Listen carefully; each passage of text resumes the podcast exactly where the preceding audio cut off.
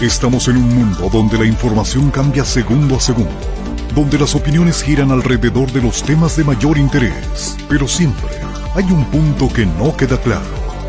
Contraluz. Contraluz. Un espacio de opinión y análisis, donde se desarrollan temas de interés para una sociedad en movimiento. Contraluz. Producido y conducido por José Luis Aguilar Cuellar. Aquí iniciamos.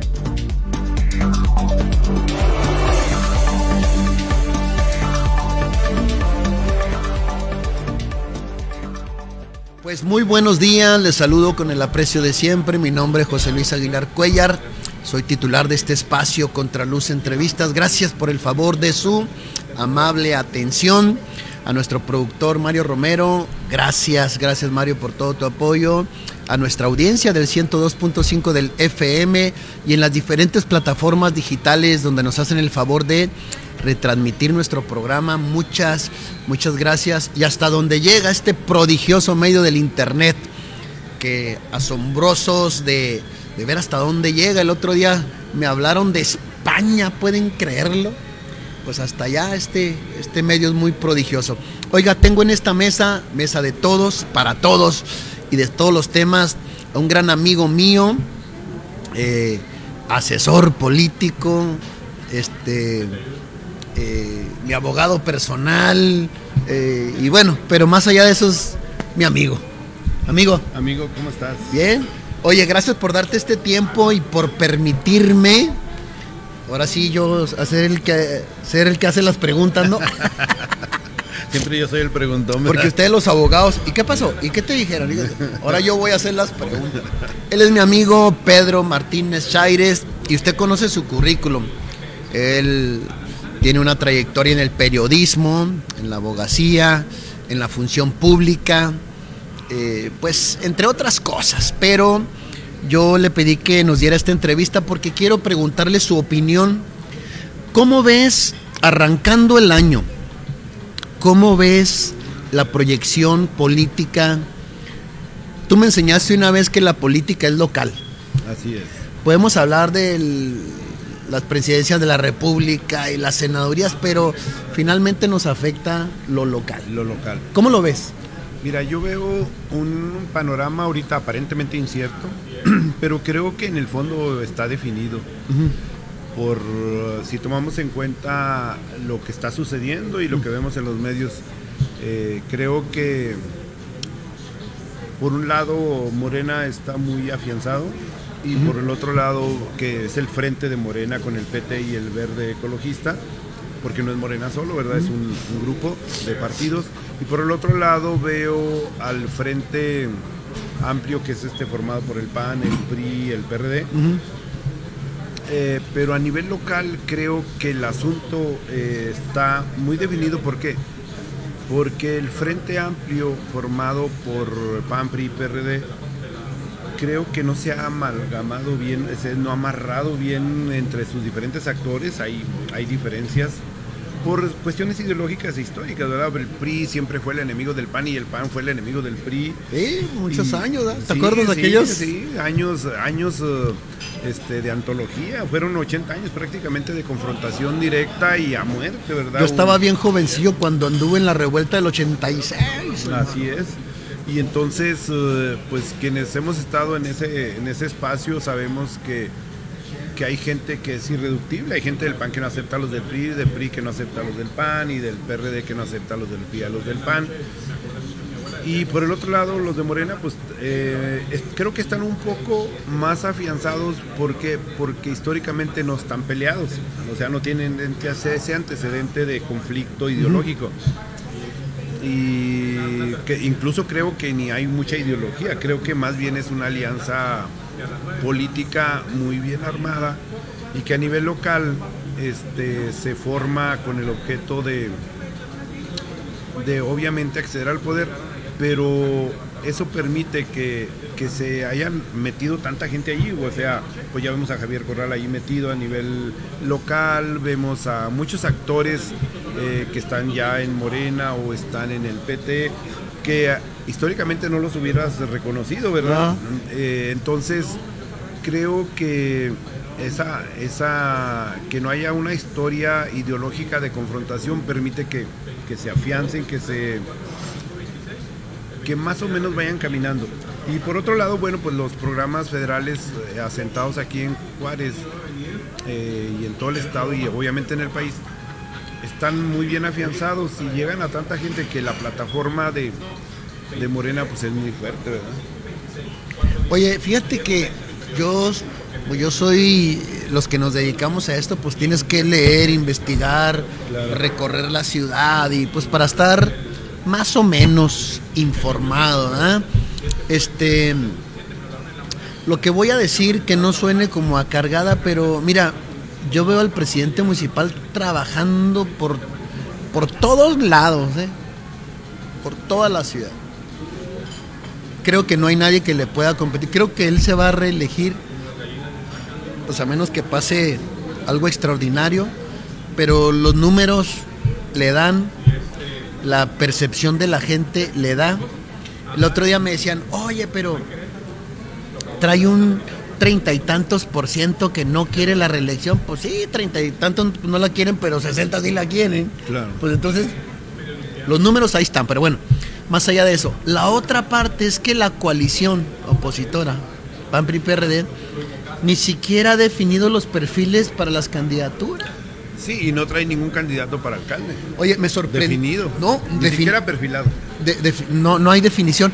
Me llamó la atención de que salió el nombre de Enrique Serrano Escobar, quien fue mi presidente. Yo fui regidor en esa, en esa administración 2013-2016. ¿Te acuerdas? Sí. Claro. Que, que pedí mucho tu, tu ayuda, tu asesoría. Me parece una persona excelente, pero me parece que es mandarlo a perder contra Cruz Pérez Cuellar, ¿o no? Yo creo que Serrano es, eh, es un buen elemento, pero tiene poco de político. Y Cruz, y aparte lleva mucho tiempo en la banca, ¿verdad?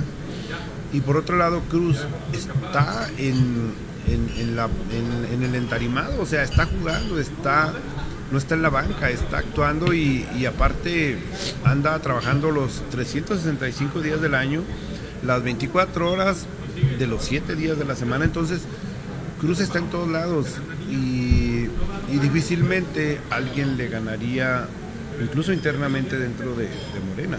Sí, ¿no? Porque pues tú lo viste repartiendo roscas, eh, mm, repartiendo cobijas, repartiendo Juguete. juguetes. Eh, o sea, no ha parado.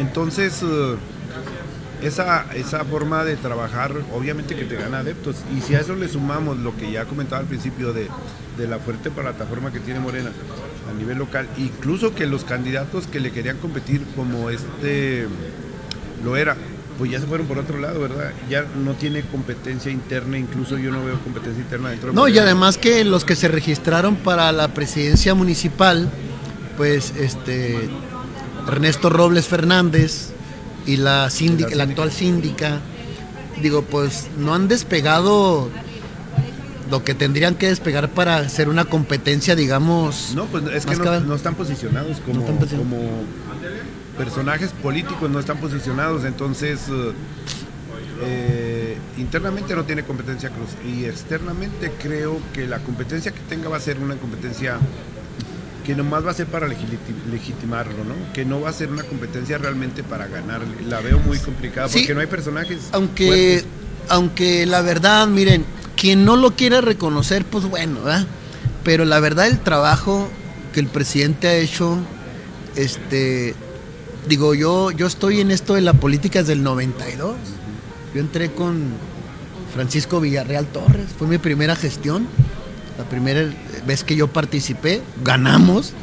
Eh, trabajé en la administración 92-95, en la administración 95-98 con, con este Ramón Galindo, etcétera, etcétera. O sea, ahí empezó mi trayectoria. Y nunca, la verdad, nunca había visto tanto trabajo ni tanta presencia de un presidente municipal en tantas colonias. al mismo tiempo. Fíjate Porque que el tipo le, le- eh, digo, Cruz Pérez Cuellar le, le da vuelta a la ciudad. Sí, todos los días. Fíjate que hay, un, hay- hay- alguien me decía ayer, oye, pues las calles siguen siguen feas. Digo, sí, muchas siguen sin repararse. Pero a contrario de lo que sucedía en las anteriores administraciones, ahora hay mucha gente que puede atestiguar que hay muchas calles que se están reparando, ¿verdad? Que antes tampoco se reparaban. Exacto. Antes, antes eh, las pasadas administraciones, sin mencionar nombres, pues nomás medio parchaban, ahora están pavimentando por primera vez. Y, y, esas calles que se van pavimentando, bueno, pues ahí se van a quedar para un buen rato. Y y, y, puede uno circular adecuadamente. Obviamente que falta un chorro, ¿por qué? Porque el presupuesto que tiene el municipio no es muy grande. Ahora, yo creo que otro factor favorable es que todo lo ha hecho con recursos propios sin endeudar a la ciudad, ¿verdad? Porque ahora sí, no es bueno hablar de los muertos, pero la administración de Teto Murguía dejó muy endeudada esta ciudad con el asunto del proyecto del 4 Sí, que lamentamos el fallecimiento del gran Teto. Hicimos un programa especial para él. sentido pésame, pero pero fuera de eso, él nos dejó un legado muy costoso para la ciudad y que todavía lo estamos pagando, ¿verdad? De hecho, es altamente costoso y es una carga. Por eso yo te decía que, que, quien no lo quiera ver, pues bueno, no es porque, es porque no lo quiere ver, pero hay muchas calles ya pavimentadas bien, este, eh, mucho alumbrado, muchos parques rehabilitados, eh, eh, parques, digo, de colonias y también parques deportivos. Los proyectos nunca, no sé. Digo, por primera vez se ha metido en lo que tú mencionas ahorita, las escuelas. Las escuelas se ha metido como pocos a apoyarlas, a repararlas, que no es obligación estricta del municipio, es una obligación del Estado y de la Federación, pero ante la incapacidad o la falta de interés de los gobiernos eh, lejanos de la ciudad, volvemos al mismo, la política es local, la gente voltea a ver y dice, el municipio resuelve el problema de pavimentación, el municipio resuelve el problema de seguridad, resuelve el problema de las escuelas, resuelve el problema de, que yo pueda transitar seguro. Pues ahí tenemos el asunto del, del BRT que no ha funcionado, está atorado y bueno, mucha gente piensa que es del municipio y es del Estado, ¿verdad? Entonces, eh, todo el mundo voltea a ver al municipio con justa razón, o, de manera lógica, pero en el fondo, pues hay, hay muchos responsables en esto. Sí, yo creo que el presidente debería de bueno, no sé si debería o no, porque no sé hasta dónde estén los riesgos políticos, pero tumbar esos paraderos que, que... ¿Cuánto costó cada paradero? Digo, son, son, son, tubos P, eh, PTR, con, con, lámina galvanizada, este, una altura de, no sé cuánto y, cada caseta de esas costó millones de pesos. ¿A quién se le ocurre pensar que unos tubos PTR con lámina galvanizada va a costar millones de pesos? Lo más caro a lo mejor es el vidrio que tiene ahí, todo eso. Entonces, fue un robo en despoblado, ¿verdad? y además inservible, no funciona. Todavía no funciona y quién sabe cuándo Y no va a funcionar, pero somos una ciudad que no está hecha para, para robarle dos, dos carriles y medio. Por eso digo, la gobernadora prometió en su campaña que los iba a quitar. Luego, pues como toda política, dijo, bueno, pues eran promesas del corazón, no de la razón. Y ahí está. Este... Sí, y ojalá y funcionara, ¿verdad? Porque pues, es mucho dinero de los contribuyentes también, ¿verdad? Pues, sí, pero, pero a ver, cuando tú haces algo en tu casa que no sirve para nada, ¿a poco porque lo construiste y no sirve para nada, además estorba? ¿Nomás por lo que gastaste lo vas a dejar? No, no, pues tampoco, ¿verdad? Pues por eso, señora gobernadora, quítelo, si hombre. Si puedes utilizar, úsalo, pero si no te sirve, pues quítalo, ¿verdad? Porque finalmente sale costoso. Pedro, eh, tú y yo que manejamos en la ciudad, oye, o sea, nos dejan un carril y medio. Cuando nos va bien. Cuando nos va bien. Y luego nos ponen a competir con los camiones que van por la derecha. Sí, que parecen demonios, ¿verdad? entonces, no, Se quiere hacer pequeñito. Pero bueno, yo pienso que el presidente debería de armarse de valor y, y vamos a tumbarlos, que al cabo estoy seguro que la ciudadanía, estoy seguro que la ciudadanía lo apoyaría, pero bueno, esa ya será decisión del presidente. Oye, ¿quién sería un candidato que pudiera competirle así a, Cruz Pérez Cuellar? Entiendo que ahorita va a estar difícil quién le gane, pero para dignificarla... ¿A, quién sacrificar? Oye, pues ya ves que se ha manejado Rogelio Loya, incluso hay quienes dicen que él puede ser el candidato él siempre ha querido ser candidato a... Es un buen amigo, también no agraviando. Y, y además es muy institucional. ¿eh? Estoy seguro que si el PAN le dice, oye, ve al sacrificio, va, ¿eh? No, Porque Rogelio es muy institucional. No, es muy institucional y, y es posible que sí vaya. Ahora bien, este no veo más sujetos. Ahora del, del PRI, pues ya Serrano, pues yo no lo veo. Eh, ¿No, crees que se, ¿No crees que se la den a Serrano no? Puede que se la den, pero es ¿Quién jalará más gente, Serrano o este Rogelio? Rogelio Loya. Ah, ¿verdad? Pues, ah, buena pregunta, ¿verdad? Pues, es que Serrano, es, que el problema es que las bases del, del PRI, del PAN, no son tan grandes políticamente hablando. Entonces tienes que arrastrar gente que no es de partido. Ok, pensemos. ¿Quién, más capacidad exacto. de arrastrar esa gente que no está en... Incluso en el ámbito empresarial, pues Serrano tiene muchos amigos empresarios. Que le podrían aportar la... Que le podrían, este, además, pues no sé, eh, decisiones de... ¿Quién va a decidir, Xochitl o, o Mireya, Porras? Yo creo que viene desde México ese asunto como todo, ¿verdad? ¿Ah, ya ves, eh, también en Morena todo viene desde México y en eso, hay cosas que no van a cambiar nunca, ¿no? O al menos no las vamos a ver nosotros. Siempre la política, aunque es local, todo lo deciden en el centro, para bien o para mal.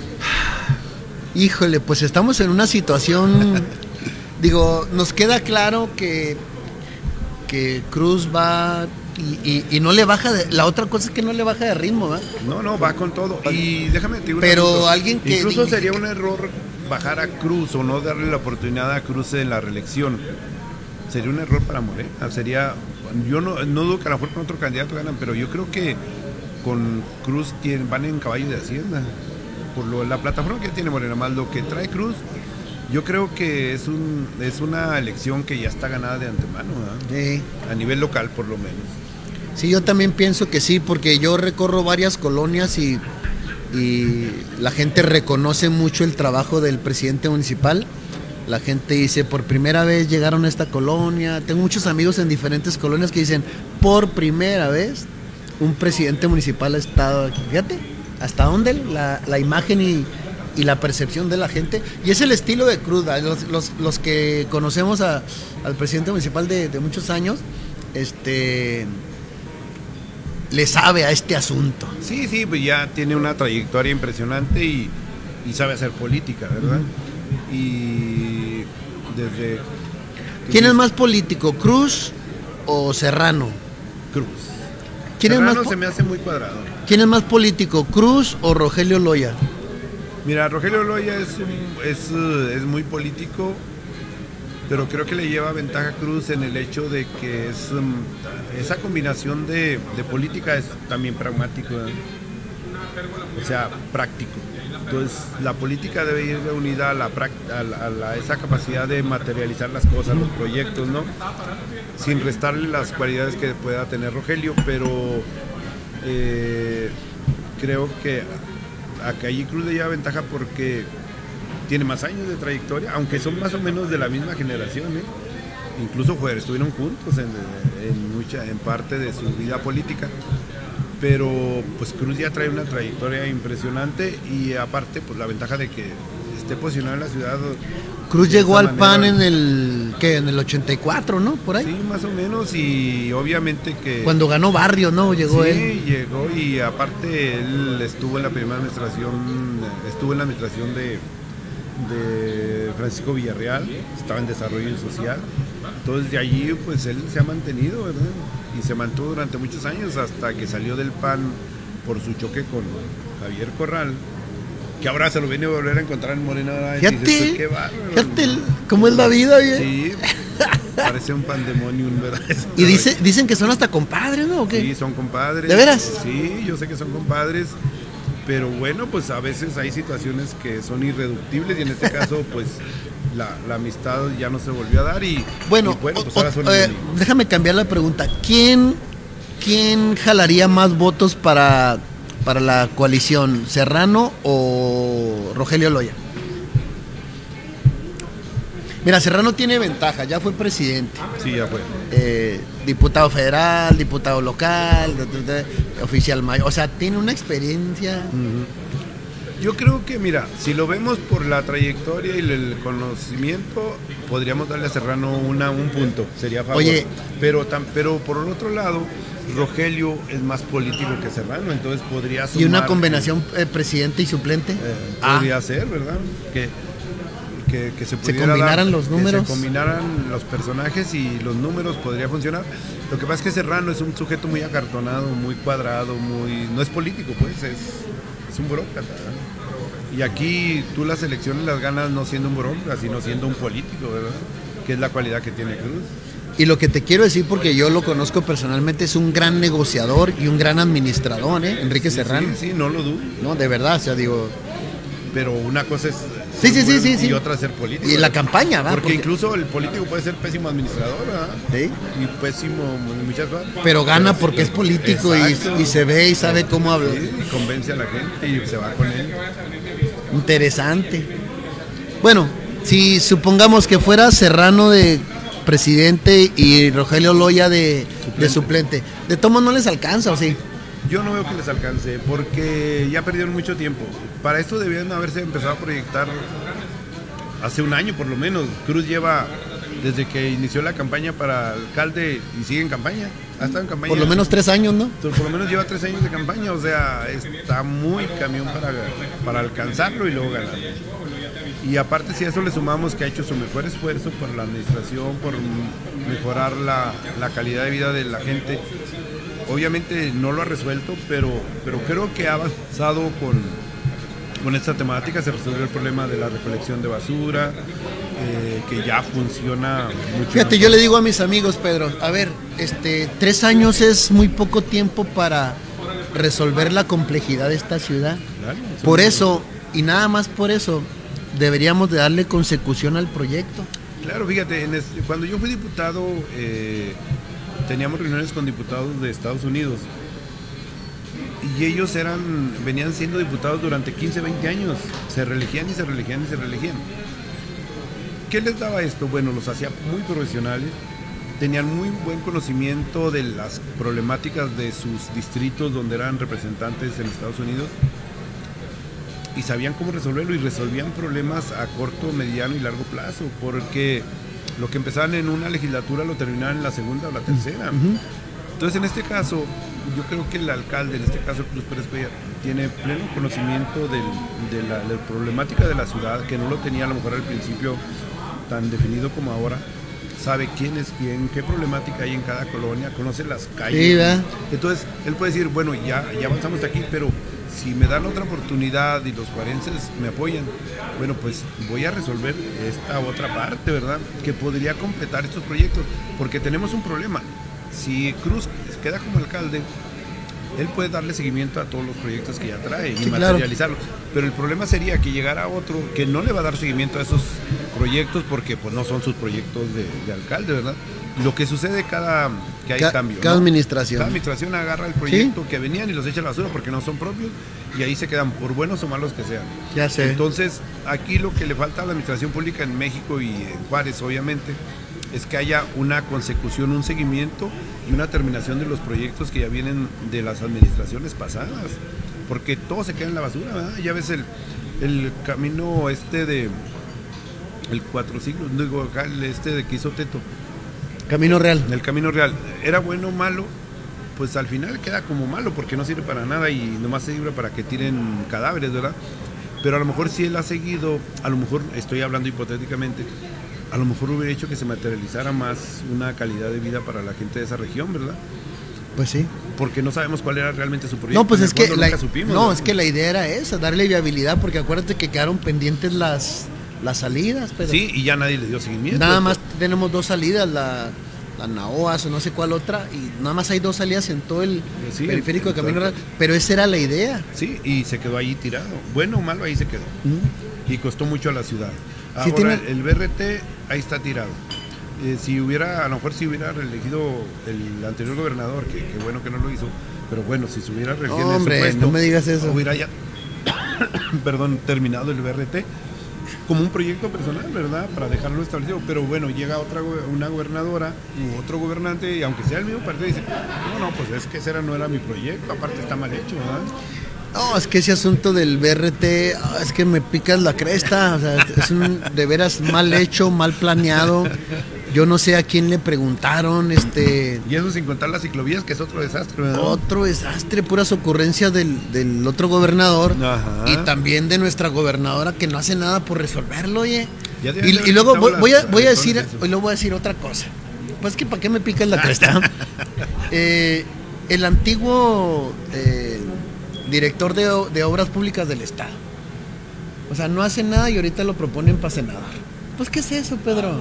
Pero bueno, ese es un tema para otra, para otra, para otra, plática. Aquí el tiempo se va rápido. Mándale un saludo a nuestra audiencia, por favor, amigo. Bueno, eh, qué bueno que estamos otra vez aquí. Ya hace ratito que no salí aquí con mi estimado y fino amigo José Luis y el compañero Charlie, ¿verdad? Sergio. Sergio. Y, bueno, pues estamos en inicio de año nuevo, que haya mucho éxito para todos y que este proyecto de, mi amigo José Luis pues siga creciendo, avanzando. Y obviamente desear que todos analicemos bien lo que vamos a hacer este 2024, no solo en, en la política, que ya hablamos mucho de política, sino pues en su proyecto personal, en su proyecto de su familia y en su proyecto con su eh, forma de ver el mundo y en lo que crean, ya sea en Dios o en lo que crean, pues que sean felices. Gracias. Ahí está. Yo me tengo que despedir. Este, gracias por el favor de su amable atención. Acérquese a Dios. Esa es la mejor opción. Acercarse a Dios. Él nos guiará a toda verdad y a toda justicia. Nos vemos en la próxima edición. Muchas gracias. Buen provecho. Gracias por su atención y le esperamos en nuestro siguiente programa de Contraluz. Contraluz. Conducido y producido por José Luis Aguilar Cuella. Esto fue Contraluz.